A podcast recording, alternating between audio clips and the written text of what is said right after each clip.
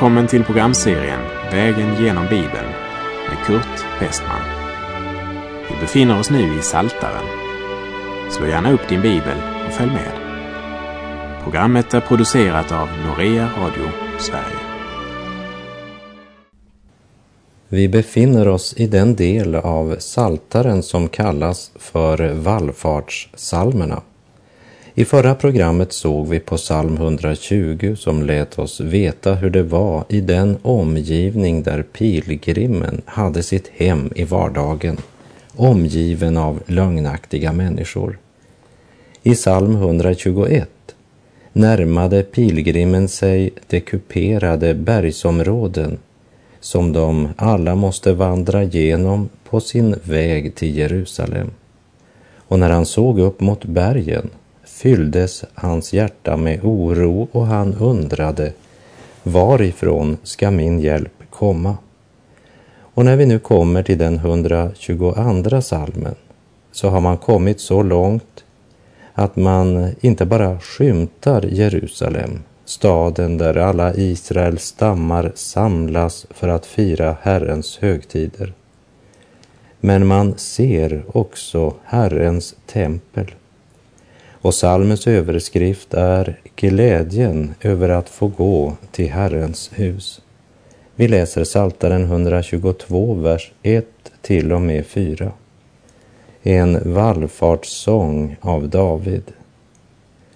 Jag blev glad när man sade till mig, vi skall gå till Herrens hus. Våra fötter fick träda in i dina portar, Jerusalem.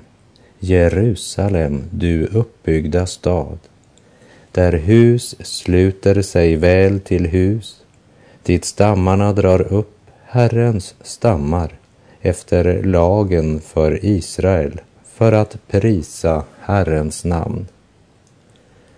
Pilgrimer som är trötta efter att ha vandrat så långt står nu äntligen vid portarna in till sitt älskade Jerusalem. De lyfte sina ögon upp mot templet som står där glittrande i solens sken. Och ett glädjerop går över deras läppar. Vi ska gå till Herrens hus. En jublande, underbar psalm som också är en profetia som pekar fram emot den dag då alla Israels stammar förenas i gemensam tillbedjan i den stad som Gud har utvalt. I Saltaren 132, 13 står det, ty Herren har utvalt Sion. Där vill han ha sin boning. Israels barn har under lång tid varit borta från Jerusalem och de har inte kontroll över staden idag heller. Omarmoskén står ju ännu i Jerusalem och hedningarna sätter sin prägel på många av de heliga platserna. Och i profeten Hosea bok läser vi i kapitel 3, vers 4. Ja, i lång tid ska Israels barn få sitta utan kung och förste, utan offer och stoder och utan efod och husgudar.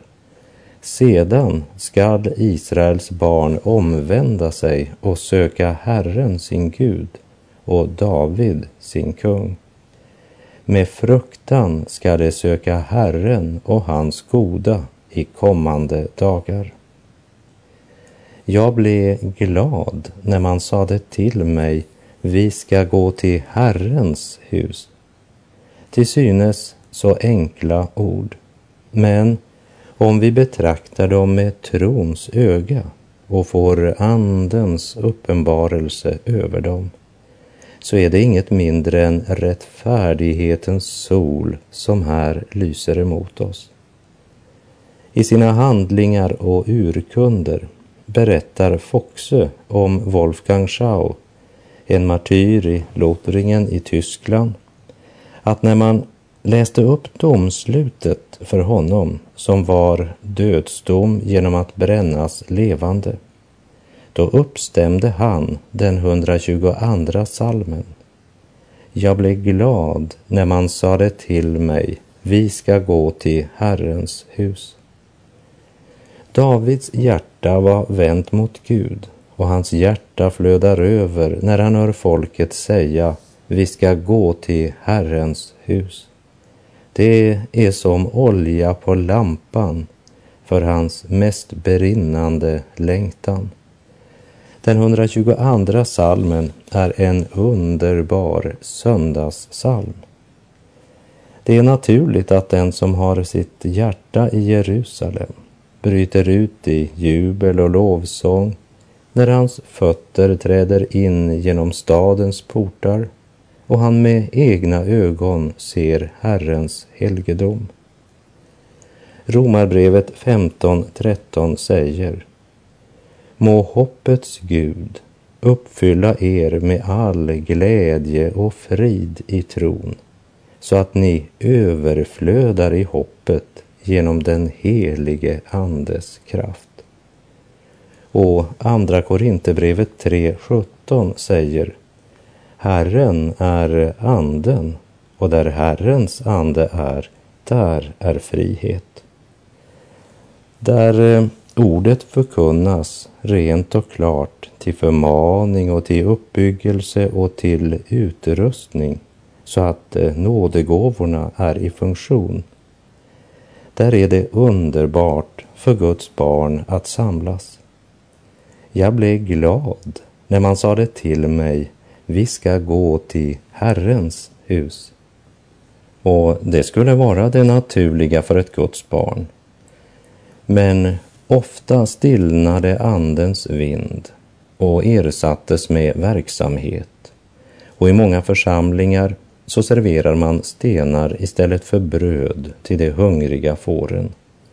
I Lukas 9, vers 12 och 13 står det Vid dagens slut kom det tolv fram och sade till Jesus Låt folket skiljas åt så att de kan gå till byarna och gårdarna här omkring och skaffa mat och husrum. Vi är ju här på en öde plats. Jesus sade till dem Ge ni dem att äta? De svarade, vi har bara fem bröd och två fiskar. Om vi nu inte ska gå och köpa mat åt allt det här folket. Läs gärna hela sammanhanget i Lukas 9, vers 12 till och med 17.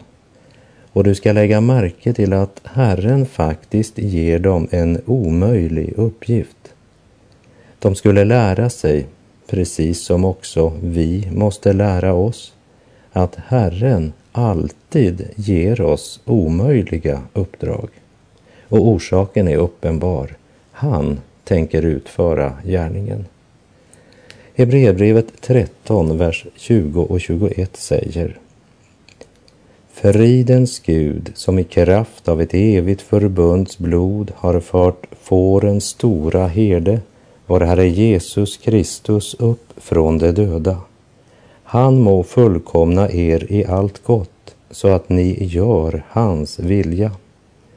Och må han verka i oss det som behagar honom genom Jesus Kristus. Honom tillhör äran i evigheternas evigheter. Amen. Gud är inte bara någon som vi talar om på våra möten eller i våra radioprogram. Men han är en levande verklighet som har makt att förvandla människors liv idag. Efesierbrevet 4, vers 11 till 13 säger och han gav några till apostlar, andra till profeter, andra till evangelister och andra till herdar och lärare.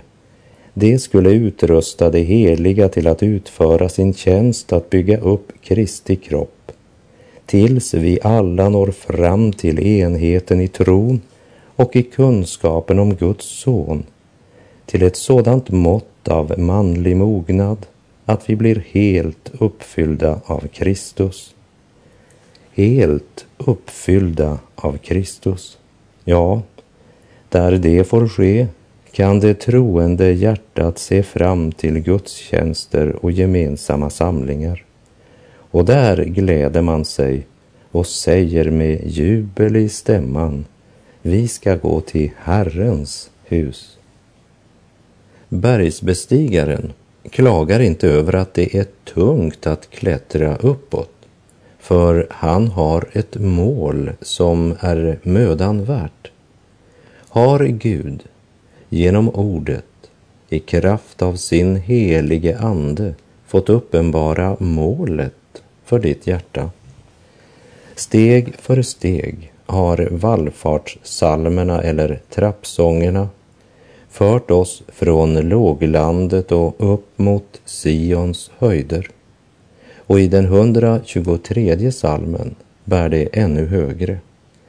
För här lyfts vår blick inte bara upp mot Herrens hus och Sions berg, men upp till Herren själv, han som sitter på tronen. Hela salmen är fylld av en enda tanke, Gud och hans nåd. Den 123 salmen har med rätta kallats för hoppets öga. Och när Gud får vara centrum i vårt liv och vår tanke, då är det verkligen hopp.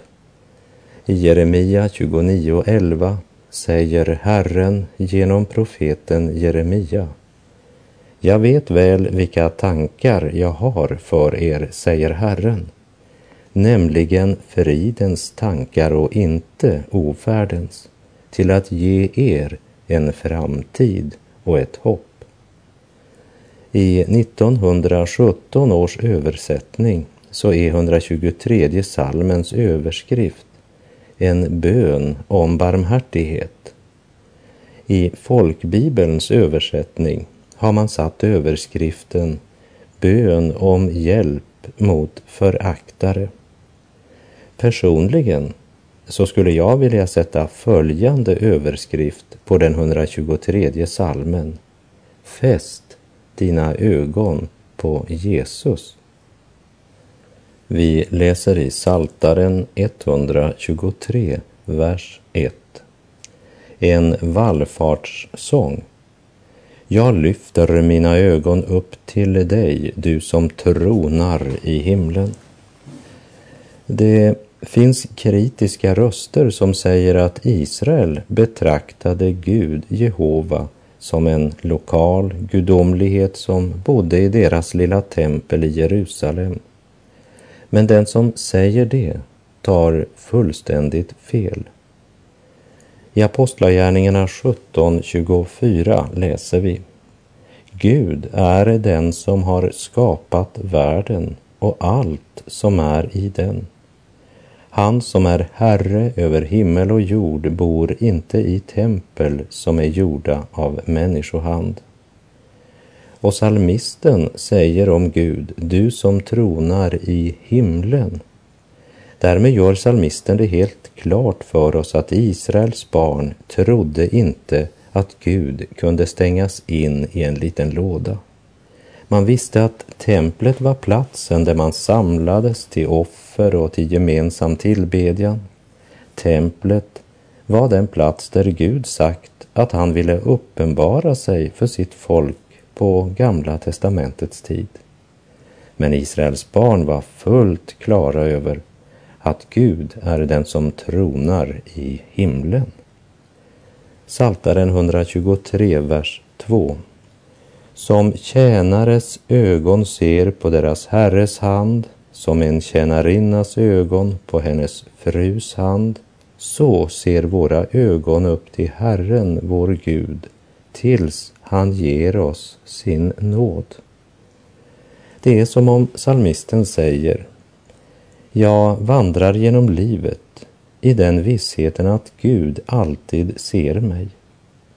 Hebreerbrevet 4.13 säger Inget skapat är dolt för Gud, utan allt ligger nakent och uppenbart för hans ögon och inför honom måste vi stå till svars. Och det vet salmisten. Och därför är han också klar över att hans räddning ligger i Guds nåd. Och därför ser hans ögon upp till Herren uthålligt. För det är ju det som ligger i orden tills han ger oss sin nåd. Vi läser Saltaren 123, vers 3. Var oss nådig, Herre, var oss nådig, ty vi är storligen mättade med förakt. Judarna har genom historien varit föraktade, hatade och förföljda och utsatta för alla möjliga beskyllningar. Men när det gäller relationen till Gud ska vi lägga märke till att det är ordet nåd som är salmens genomgångston. De hånfulla fienderna kommer inte att visa dem någon nåd. Därför ser salmisten och hans folk upp till Gud.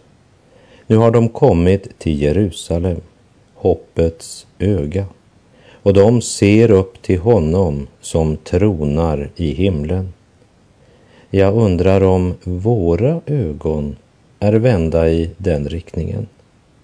Kolosserbrevet 3, vers 1 och 2 säger Då ni alltså har uppstått med Kristus, sök då det som är där ovan, där Kristus sitter på Guds högra sida. Tänk på det som är där ovan, inte på det som är på jorden.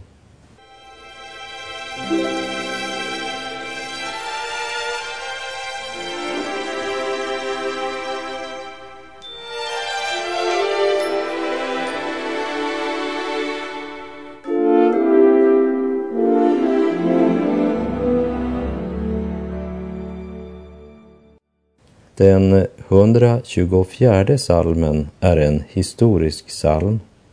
Den 123 salmen var hoppets öga som hade framtidsförväntan, medan den 124 salmen ser tillbaka och begrundar Guds nåde mot sitt folk i den tid som nu ligger bak. Saltaren 124, verserna 1 till och med 3 en vallfartssång av David. Om Herren inte hade varit med oss, så måste Israel säga, om Herren inte hade varit med oss, när människor stod upp mot oss, då hade det slukat oss levande när deras vrede upptändes mot oss. När eh, Israels barn tänker tillbaka så är det uppenbart att Herrens hand har varit med dem. Och det är inget mindre än ett under att man åter är i Jerusalem och nu tackar man Gud. Fienden hade lagt många planer, men Gud hade genomfört sin plan. Vi läser vers 4 och 5. Då hade vattnen dränkt oss, strömmen gått över vår själ, då hade de svallande vattnen gått över vår själ. Här syftas nog både till räddningen vid Röda havet och fiendens här drunknade. Men det talar också om människohavet som brusar och om alla stormar och strider där fiendens vrede forsade emot Guds utvalda folk. Och vår tid är verkligen präglat av ett upprört folkhav som stormar mot trons folk, mot Bibelns bud och mot sanningen. Om Herren inte hade varit med oss hade det varit ute med oss. Ja, så måste ett Guds barn idag verkligen säga. Vi läser i Saltaren 124, verserna 6 till och med 8. Lovad vare Herren för att han ej gav oss till rov åt deras tänder. Vår själ kom undan som en fågel ur fågelfångarens snara. Snaran gick sönder och vi kom undan. Vår hjälp är i Herrens namn, han som har gjort himmel och jord. För var och en av vallfartssalmerna så stiger vi ett steg högre. Den 123 salmen var hoppets öga som hade framtidsförväntan, medan den 124 salmen såg tillbaka och begrundar Guds nåd emot dem i den tid som nu ligger bak. Och den lärdomen som den eftertanken gav, för pilgrimen in i en djup förtröstan och utgör det sjätte steget i trappsalmerna. Och här går mina tankar till det ord Paulus skrev i Filipperbrevet 1, vers 6. Jag är övertygad om att han som har börjat ett gott verk i er också skall fullborda det in till Kristi Jesu dag. Vi läser Saltaren 125, vers 1, en vallfartssång. Det som förtröstar på Herren är som Sions berg. Det vacklar inte, utan består i evighet. Liksom nåden var genomgångstonen i den 123 salmen så är det förtröstan som dominerar denna psalm. Och hemligheten? Ja, det är han som är föremålet för deras förtröstan, den allsmäktige Gud. Därför är det som vandrar med Herren som Sions berg. Inte som sanden som kastas en hit och en dit av vart vindkast.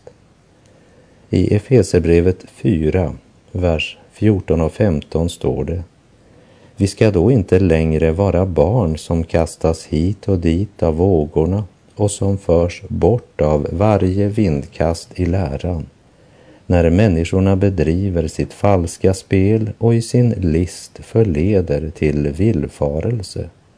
Vi ska istället i kärlek hålla fast vid sanningen och i allt växa upp till honom som är huvudet, nämligen Kristus. Och vi läser Saltaren 125, vers 2. Jerusalem omges av berg och Herren omger sitt folk från nu och till evig tid. Här ska vi verkligen lägga märke till löftets varaktighet. För här uppenbaras att de löften som gavs åt Abraham och hans efterkommande inte har förlorat sin kraft och Andra Korinterbrevet 1.20 förkunnar för oss att alla Guds löften har i Jesus fått sitt ja. Därför får det också genom honom sitt amen för att Gud skall bli ärad genom oss. Herren omger sitt folk från nu och till evig tid.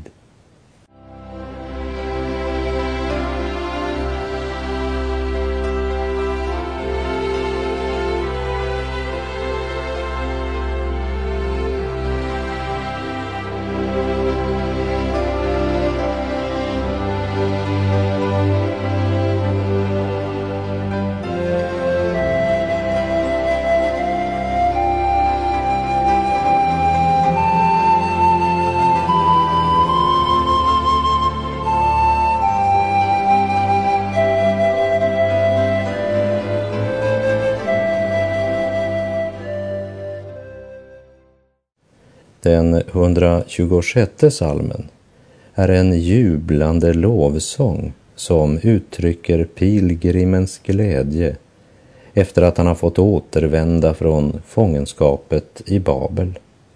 Spurgeon har sagt att lyckliga är de människor för vilka varje steg uppåt leder till en sång och varje uppehåll till en hymn.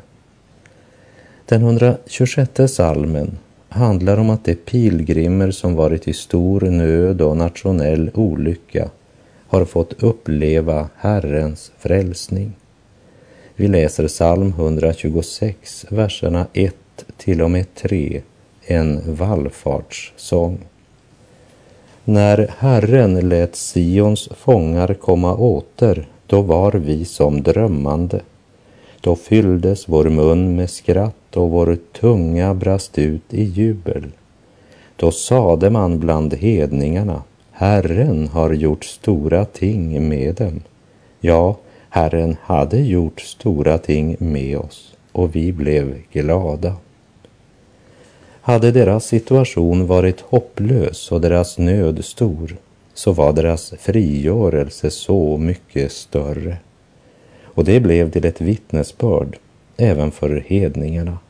Vi läser verserna 4 till och med 6. Herre, upprätta oss igen så som du återför bäckarna i sydlandet. Det som sår med tårar skall skörda med jubel. Det går ut gråtande och bär sitt utsäde. Det kommer åter med jubel och bär sina kärvar. I Johannes 16, vers 20 så säger Jesus till sina lärjungar Amen, amen säger jag er. Ni kommer att gråta och jämra er, men världen ska glädja sig. Ni kommer att sörja, men er sorg ska vändas i glädje. Salmisten säger, det går ut gråtande och bär sitt utsäde. Det kommer åter med jubel och bär sina kärvar. Den nöd som kan möta oss i denna värld är inte evig. Och de två sista verserna i psalm 126 säger oss att där det inte finns några tårar finns det inte heller någon glädjeskörd. När Gud får gripa en människas hjärta så att hon gråter både över sina egna synder och över andras synder och nöd, så har hon därmed blivit utkorad till välsignelse.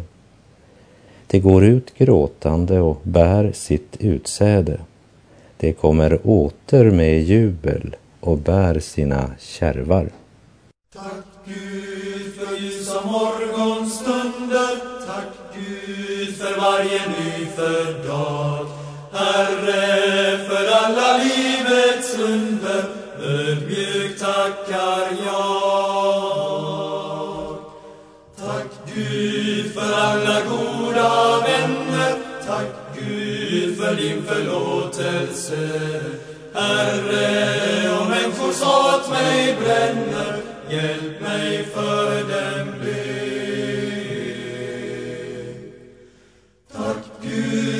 omsorg sorg som fostran giver, tack Gud för varje vänlighet. Herre, din kärlek gränslös bliver i all evighet. Tack Gud för arbetsdagens möda, tack Gud för varje glädje Herre, du låter tonen flöda, tack för skön musik. Tack Gud att jag ditt ord fått lära, tack Gud att du din ande ger. Herre, din hand är alltid nära,